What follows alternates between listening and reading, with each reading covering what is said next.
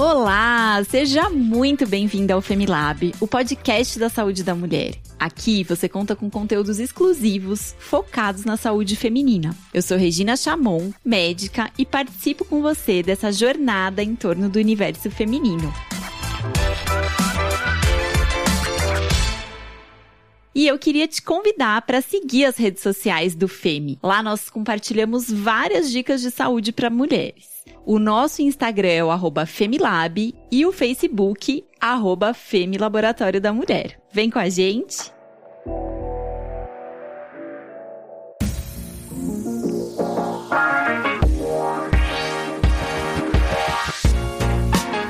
A educação financeira se tornou um tópico ainda mais importante nos últimos anos. Rever os nossos hábitos de consumo em momentos de instabilidade é essencial para garantirmos nosso bem-estar. Mesmo assim, muitos brasileiros ainda não sabem muito bem como gerenciar seus próprios gastos. Uma pesquisa feita pelo Instituto Locomotiva mostrou que 63% dos entrevistados tinham apenas conhecimentos básicos sobre educação financeira. E quando falamos sobre educação financeira, não estamos no, nos referindo apenas a guardar dinheiro, e sim sobre investimentos, definição de metas e análise dos próprios gastos. Nesse episódio do Femilab, vamos conversar sobre como ter uma vida financeira mais saudável. Você por aí quer uma vida financeira mais saudável? Então vem com a gente.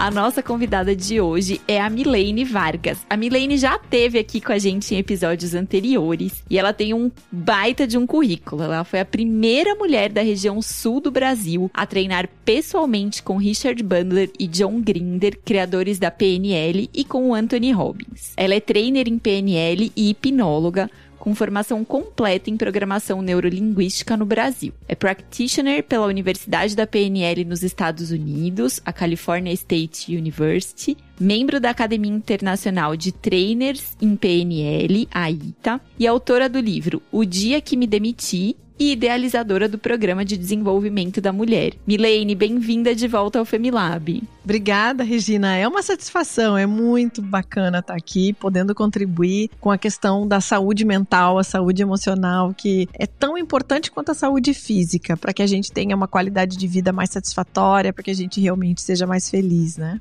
Com certeza, eu acho que a gente costuma pensar em saúde como a saúde do corpo, mas saúde é tudo que envolve nossa vida, né? E Exato. o dinheiro tá aí como parte também da nossa saúde. E nós sabemos que a questão das finanças pode ser muito complicada para as mulheres. Geralmente as mulheres recebem menos que os homens especialmente aquelas mulheres que são mães. Uma pesquisa da ESPM mostrou que depois da maternidade, os salários tendem a reduzir em até 9% e que as mulheres realizam cerca de 21 horas semanais de tarefas domésticas além do trabalho. Então eu queria que você começasse explicando um pouquinho sobre a importância da educação financeira e quais são os principais pontos para as mulheres começarem a se organizar melhor financeiramente. É interessante isso, né, Regina? Porque hum, eu sempre defendo, aliás, a, a, toda a minha formação, a minha dissertação de mestrado, ela foi baseada justamente em levar para as escolas tanto a educação financeira quanto a educação emocional.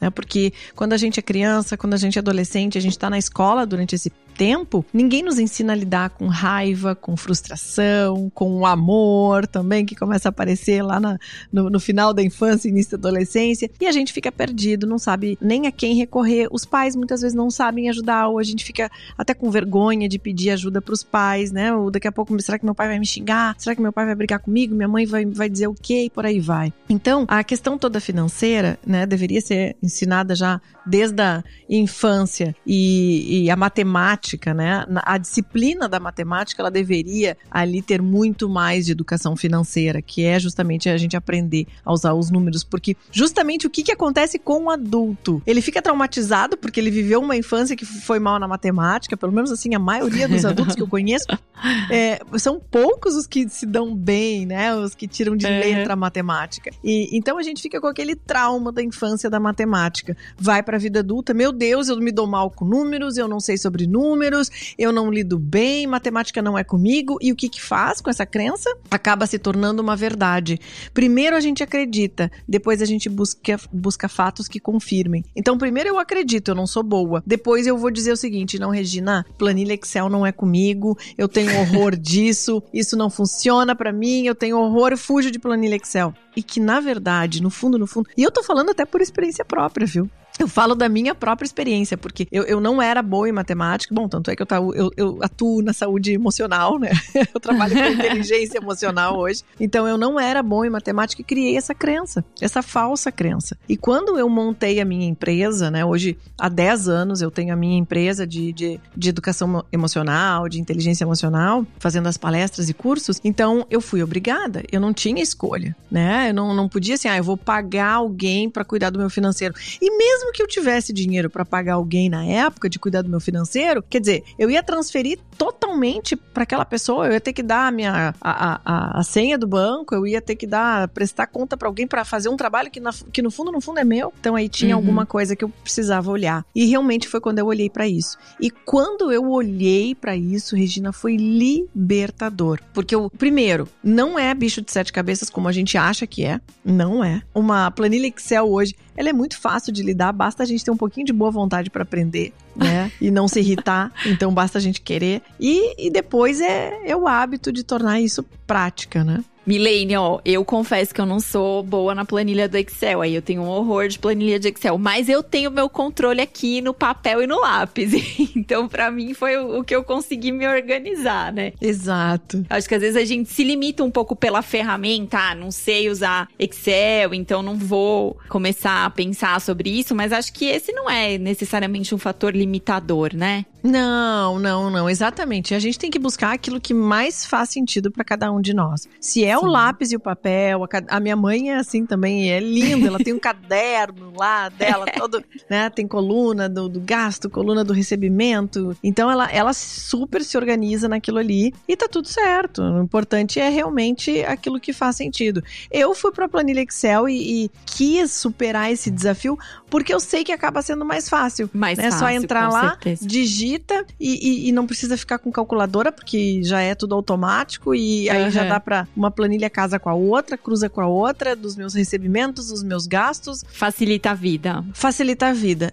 Mas assim, é o que faz. Ah, não, eu não gosto de planilha Excel, eu quero ir pro caderno e pra, pra caneta, tá tudo bem, né? Tá tudo certo. A moda antiga. A moda antiga. Importante a gente fazer, né, Regina? É. Ô, Milene, por onde que a gente começa? Por onde que a gente começa a se organizar financeiramente? A gente começa a se organizar assim. Vou pegar o caso de quem é é um pouquinho diferente para quem é empreendedor e para quem é funcionário. Né, acaba uhum. sendo diferente, obviamente, Sim. né? Se a gente tem um registro e recebe por mês, é exato, é diferente, né? Exato, exato. Então vamos pegar o caso mais fácil, né, para início de conversa. A pessoa tem um valor, ela recebe X por mês. Ela tem que ficar dentro daquilo ali em primeiro lugar. E na verdade, uhum. um pouco menos, né? Porque Sim. se considera aí, vamos dizer, 20% do que a pessoa ganha, ela tem que deixar para reserva. Né? Então, assim, 20% ela tem que tirar. A primeira pessoa que ela tem que pagar é ela mesma. então, ela tem que pagar a ela, né? Então, Sim. bota os 20% lá no, no, na poupança, no investimento, seja lá onde for, né? E depois ela vai administrar o, o que ela gasta ali, né? Questão de alimento, moradia, carro, vestuário, né? Ela, ela, e ela tem que ter um, um orçamento para cada coisa, né? Por uhum. exemplo, viagem.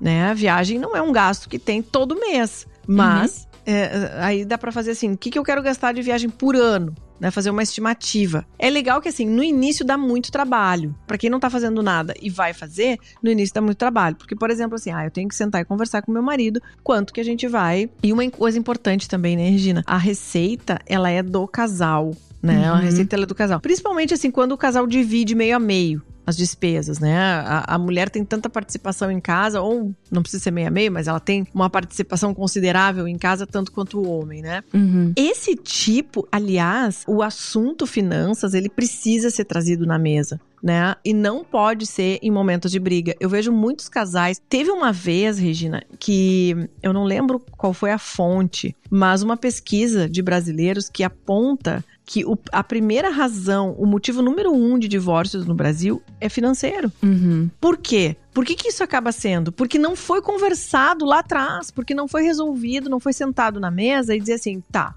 como é que a gente vai resolver isso? Porque muitas vezes as, as, pessoas não querem tocar nesse assunto porque é um assunto difícil, é um assunto polêmico, é um assunto que pode virar briga, que pode dar Uhum, estresse. uhum. Só que se não olhar para isso, vai ser pior. É isso que a Pior. pessoa precisa ter consciência. Ah, não, eu não quero olhar para isso. Será pior se você não olhar para isso. Então, vamos fazer do limão a limonada. Né? Como assim? Pega um momento, escolhe um momento em que estejam bem, né? Não dá pra, pra querer falar de, de, de, de dinheiro quando estão brigados, quando a coisa, Aham. quando o clima não tá bom, quando a fatura tá vencida. Não é o melhor momento. O melhor momento para falar de finanças é quando a gente tá bem. E aí conversa. Como é que a gente vai organizar isso? Como é que a gente... E sempre tem um que lida melhor com o dinheiro que o outro, né? Não Uhum. importa, não é coisa de homem, ah, é coisa de mulher, é coisa de homem. Não, não, não existe esse estigma, sabe? Não, não, a gente não pode considerar eh, dessa forma. Sim. Então,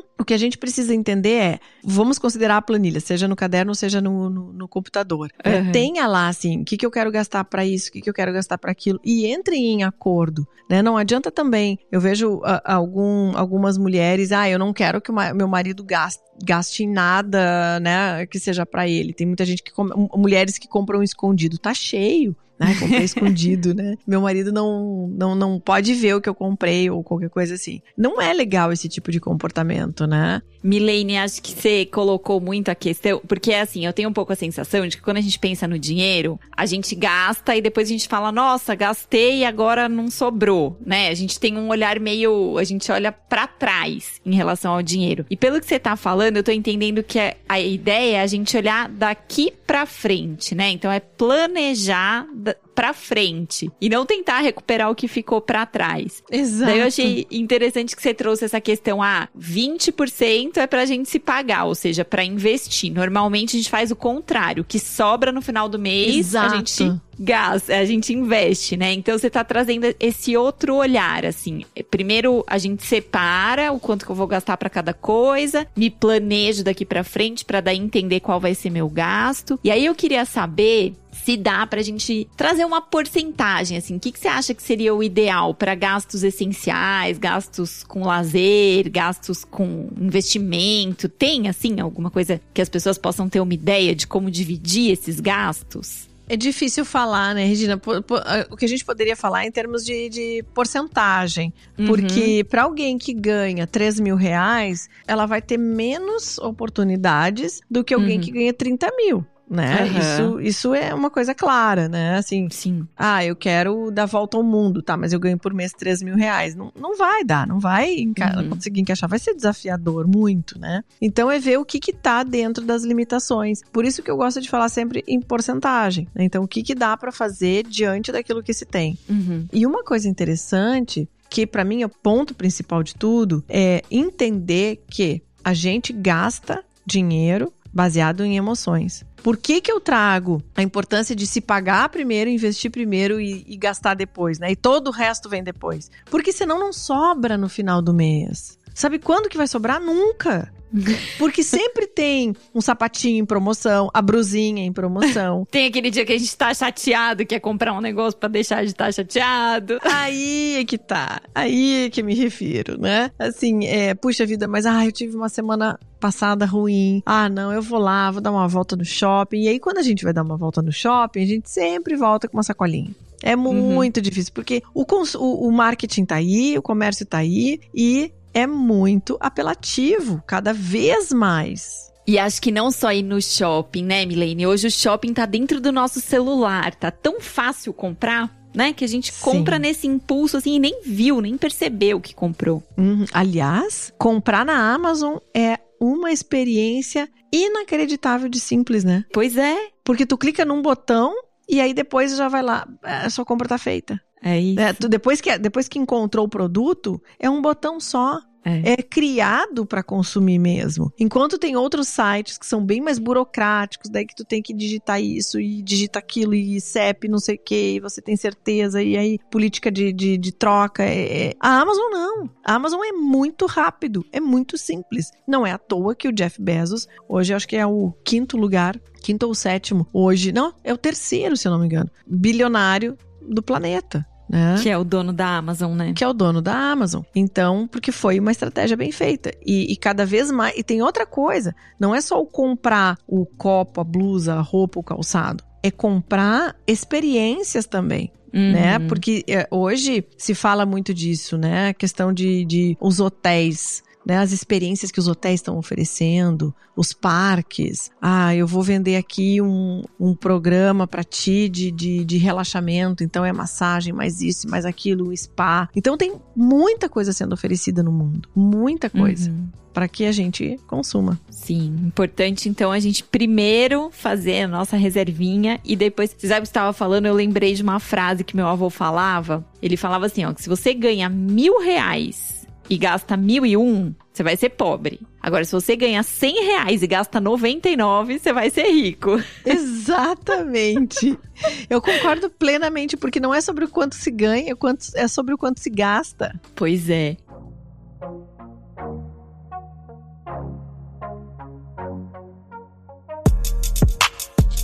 Ô, Milene, e gente, você começou falando, né, que tem dois contextos. Um contexto das pessoas que têm esse modelo de trabalho mais de um salário fixo, de repente ali dentro do formato da CLT. Mas hoje em dia, muitas mulheres que são chefe de domicílio estão empreendendo, né? Cada uhum. vez mais a gente vê as mulheres empreendendo. Hoje em dia, a gente tem mais de 10 milhões de mulheres à frente de um negócio aqui no Brasil. Então, eu queria saber como é que essas mulheres podem lidar com essas finanças. O ideal é separar o gasto da empresa, do gasto pessoal, faz tudo junto? Como que funciona isso? Ai, assim, Regina, aí assim, eu sou empreendedora e mais uma vez eu falo da minha própria experiência. Faça o quanto antes. E aí eu vou te dizer, não vai pro caderninho, vai pro Excel mesmo, porque se a gente tá falando, partindo do pressuposto que é empreendedora, ela tem que entender de finanças. Ela precisa, é, é mandatório ela entender sobre finanças. Senão ela tem que fazer outra coisa. Porque não tem como.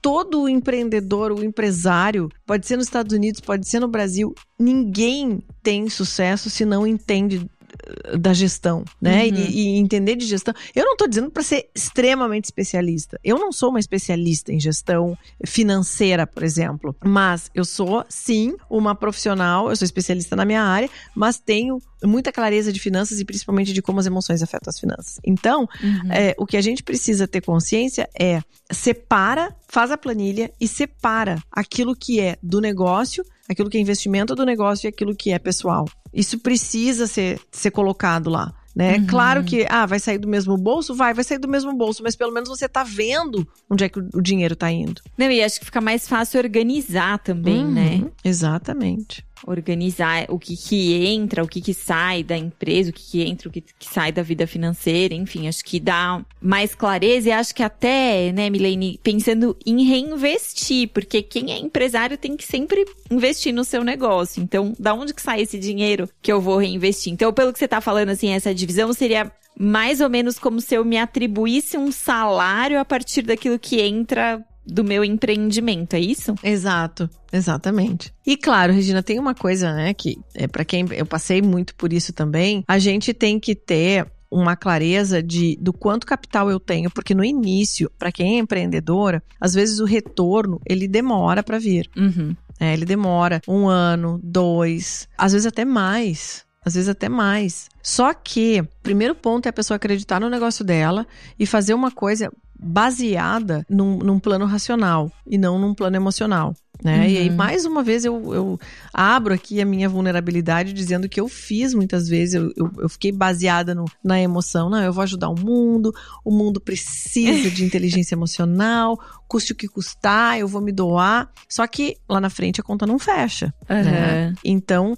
tem que ter um plano, tem que ter um planejamento, né? De buscar uma mentoria, uma assessoria que vai olhar para o teu negócio e vai dar pitaco ele mesmo. Porque uhum. sozinho, e aí eu digo, busca ajuda e busca ajuda o quanto antes. E uhum. não é buscar ajuda porque o negócio está caótico. É buscar ajuda porque o negócio precisa performar. E nós não temos a visão. Eu fui buscar muita mentoria. Porque nós não temos a visão completa. Quem está de fora, muitas vezes, enxerga coisas que a gente não está enxergando. Uhum. Que a gente não está conseguindo ver. E são essas pessoas que daí vão conseguir nos ajudar para que a gente avance, né? Uhum. Numa caminhada diferente. Sim.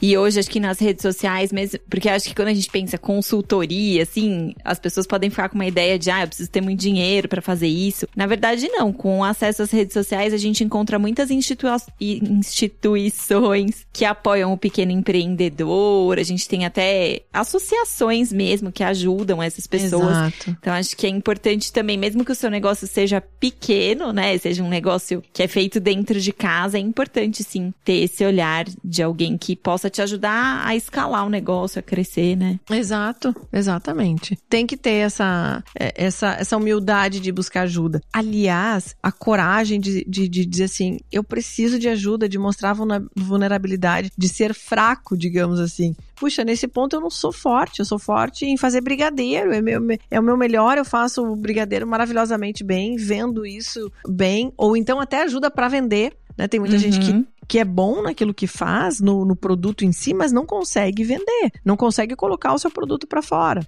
Uhum. Então tem que buscar ajuda, né? E tá aí o, o que mais tem, para começar, que tem até o YouTube, que tem tem cursos completos no YouTube, né? Assim, verdadeiros cursos. E a gente buscar realmente algo que faça sentido, assim, que, que realmente possa ajudar essas pessoas a, a entenderem mais. Muito bom.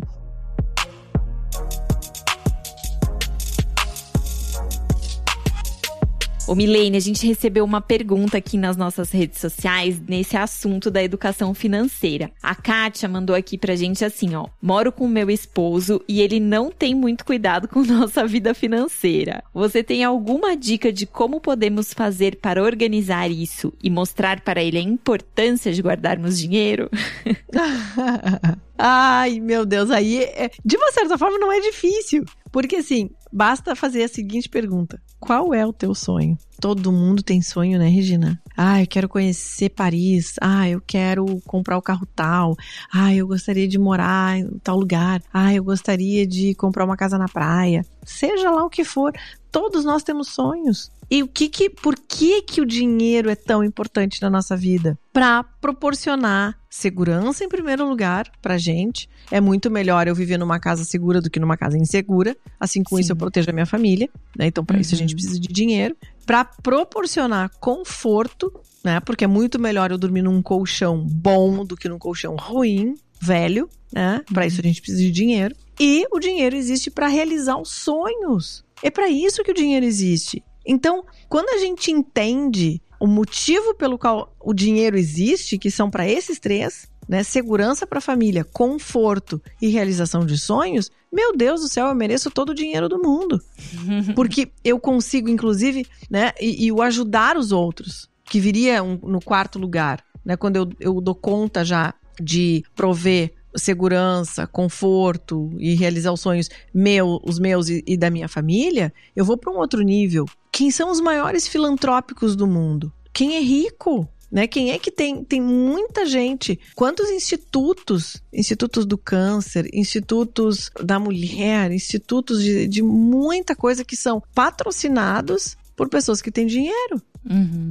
Então o dinheiro ele é maravilhoso, porque o dinheiro ele proporciona saúde. Imagina, né? A saúde é uma coisa. Se eu quero me alimentar melhor, ter uma qualidade de vida melhor, eu, eu claro que eu vou precisar de dinheiro. Né? Então, assim, é perguntar para ele, né, qual é o sonho dele. É. Até a questão do estresse, né, Milene? A gente tem uma pesquisa aqui brasileira feita com brasileiros e dos três principais fatores de estresse, um é trabalho, o segundo é dinheiro e o terceiro são as relações. Então, até pra gente ter uma vida menos estressante, é super importante a gente aprender, assim, a se organizar financeiramente. Acho que essa educação que você trouxe, né, é tão importante que deveria começar desde pequenininho mesmo, a gente aprender administrar os nossos recursos, né? Exatamente.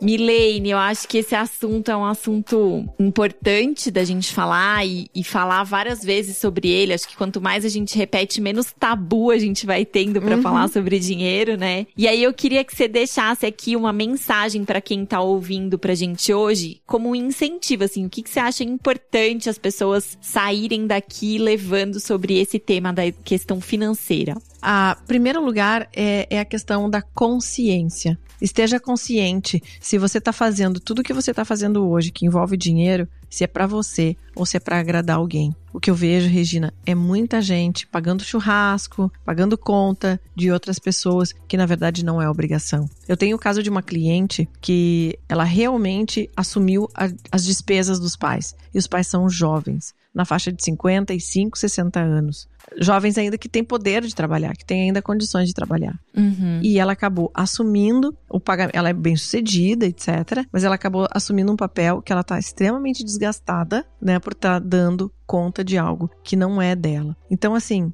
esteja consciente. Se você está com algum sofrimento financeiro na área da, das finanças, veja se tudo que você está fazendo é para quem. Né? Muitas vezes uhum. é pro, uhum. pelo ego, para dizer que é bom, para dar satisfação para os outros, para se sentir parte de um grupo. Então, uhum. cuidado com isso. Esse é, o, esse é o meu recado, esse é o que eu digo. Muito bom, Milene. É, para quem quiser acompanhar seu trabalho e saber mais sobre os seus projetos, onde que as pessoas podem te encontrar? Vai ser um prazer. Segue lá, Milene Vargas. Eu tenho até podcast também no, no Spotify. Mas segue lá no Instagram, Milene Vargas, que vou estar inclusive à disposição para tirar dúvida. Pode me chamar lá no direct para conversar, que vai ser um prazer responder. E no YouTube também tem muitos vídeos que falam sobre o assunto de inteligência emocional. Muito bom. Qual que é o nome do podcast, Milene? É Milene Vargas mesmo. Ah, muito bem, gente. A gente vai deixar aqui na descrição do nosso episódio, então, os links. Milene, obrigada mais uma vez por estar com a gente aqui no Femilab, viu? Obrigada, Regina. Um prazer estar aqui. Estou sempre à disposição.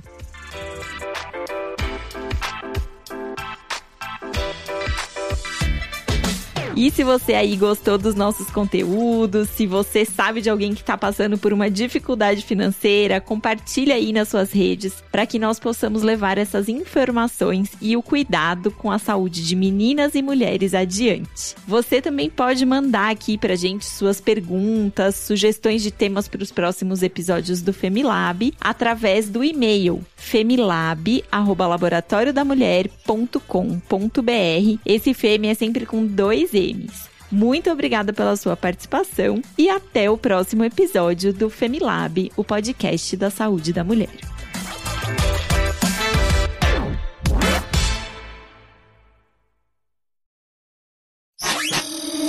Essa é uma produção do Bicho de Goiaba.